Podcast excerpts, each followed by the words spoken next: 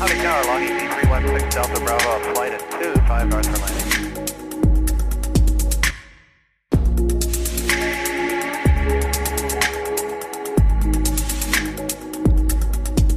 Willkommen an Bord und hallo zu einer neuen Folge Cockpit Talk. Ab heute wieder im gewohnten zwei Wochen Rhythmus. Mein Name ist Leonardo, schön, dass ihr wieder dabei seid. In der heutigen Folge sprechen wir über die Gefährlichkeit von Gewittern für die Luftfahrt und wie wir Piloten damit umgehen. Und damit viel Spaß mit der heutigen Folge. Wir kennen die Szenen doch alle aus hochrangigen Hollywood-Produktionen. Ein Passagierflugzeug fliegt mitten durch ein Gewitter, es blitzt im Sekundentakt, das Flugzeug bewegt sich von links nach rechts, hoch und runter, wie in der Achterbahn.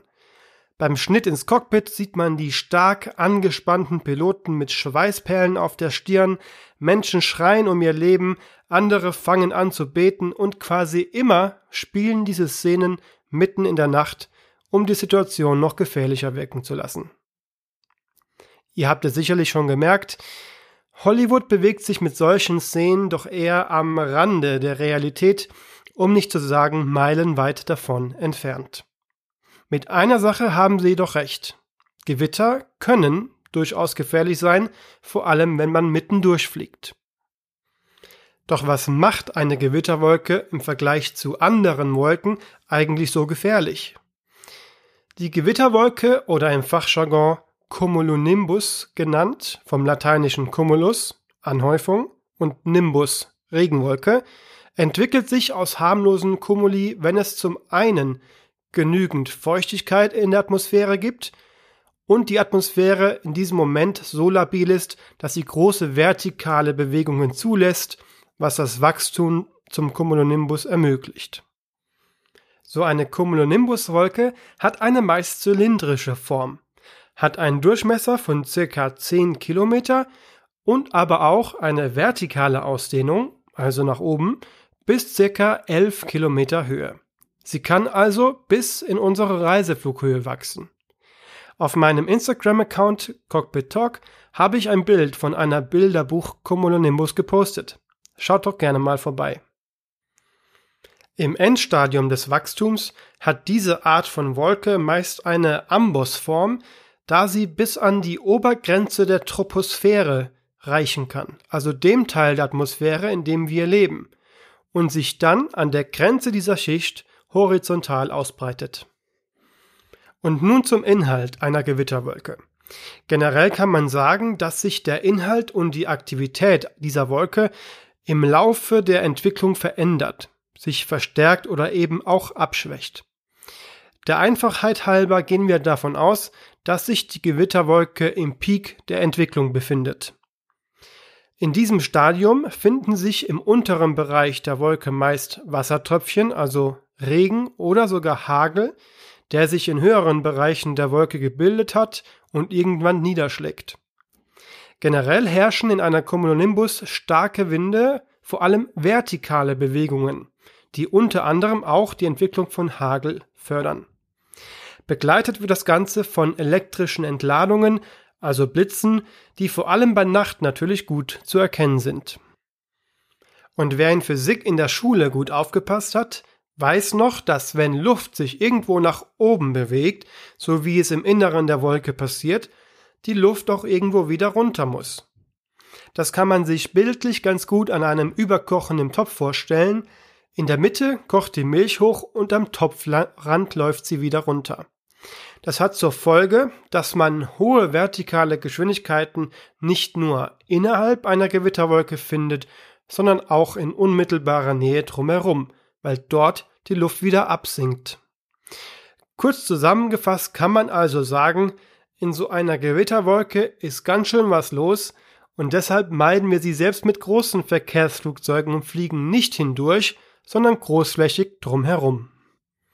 Und wie wir das machen, erzähle ich euch jetzt. Gewitterwolken sind am Tag recht gut zu erkennen, aufgrund ihrer Form und Größe. Nichtsdestotrotz nutzen wir auch tagsüber unser sogenanntes Wetterradar.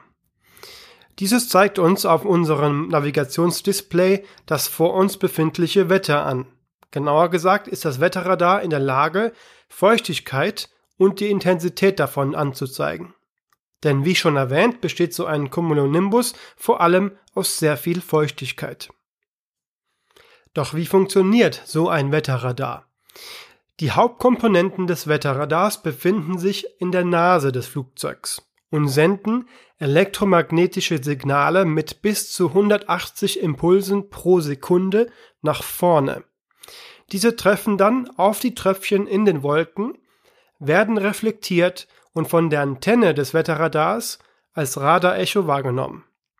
Je nach Intensität der Reflexion kann das System uns ein entsprechendes Bild projizieren.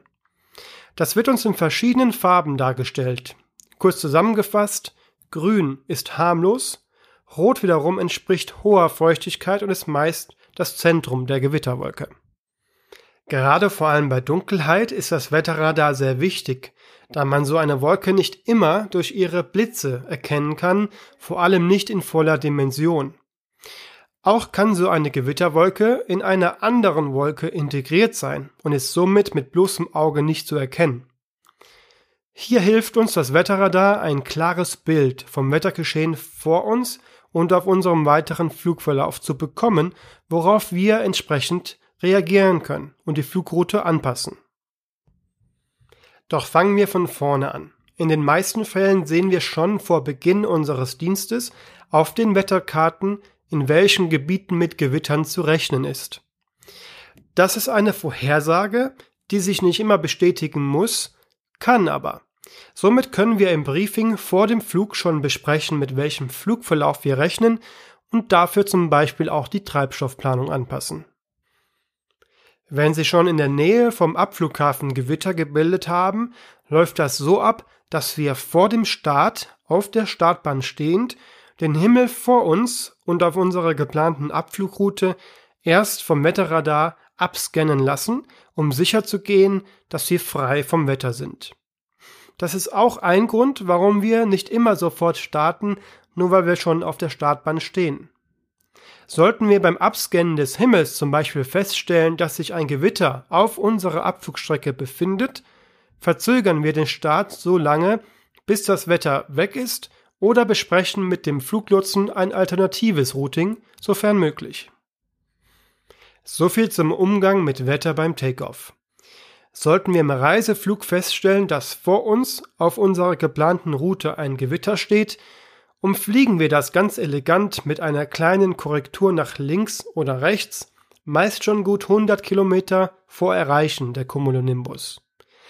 Im Sommer kommt das häufiger vor, dass wir die Fluglotsen dann um ein sogenanntes Avoidance Heading bitten, womit wir temporär von unserer geplanten Route abweichen. Auf jeden Fall halten wir großen Abstand von Gewitterwolken, da wie vorhin schon erwähnt ein groß ausgeprägtes Gewitter auch die Atmosphäre drumherum noch beeinflusst. Und aus der Ferne betrachtet, gerade in der Nacht, ist es ein schönes Naturschauspiel, wenn man sieht, wie sich die Blitze durch die ganze Wolke ziehen und diese hell erleuchten. Aber natürlich können sich Gewitter auch am Zielflughafen bilden. Was dann? Fliegen wir dann einfach durch, Hauptsache wir kommen an unserem Ziel an? Nein, überhaupt nicht. Auch hier wird mit einem Blick aus Wetterradar relativ schnell klar, ob ein Flughafen anfliegbar ist oder nicht. In den meisten Fällen zieht ein Gewitter relativ schnell weiter.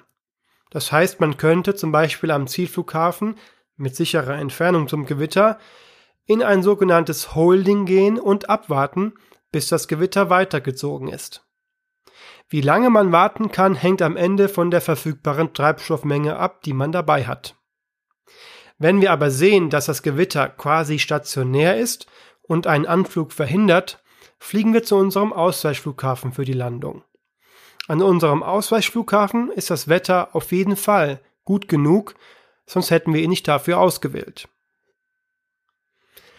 Ihr seht also, Gewitter sind sehr beeindruckend anzusehen und ein großes Naturspektakel.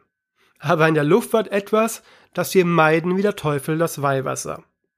Unter keinen Umständen fliegen wir jemals wissentlich in ein Gewitter. Es gibt immer einen Weg drumherum beziehungsweise einen Plan B. Das ist übrigens auch eine unserer Hauptaufgaben im Reiseflug, die weitere Flugplanung. Und jetzt sagen bestimmt einige von euch, ja gut, aber bei meinem letzten Flug waren wir in einer Wolke und hatten so starke Turbulenzen, das muss doch ein Gewitter gewesen sein. Ohne jetzt dabei gewesen zu sein, glaube ich das nicht. Es gibt auch andere Gründe, warum es viel Bewegung in der Atmosphäre gibt, was dann beim Durchfliegen in Form von Turbulenzen spürbar ist.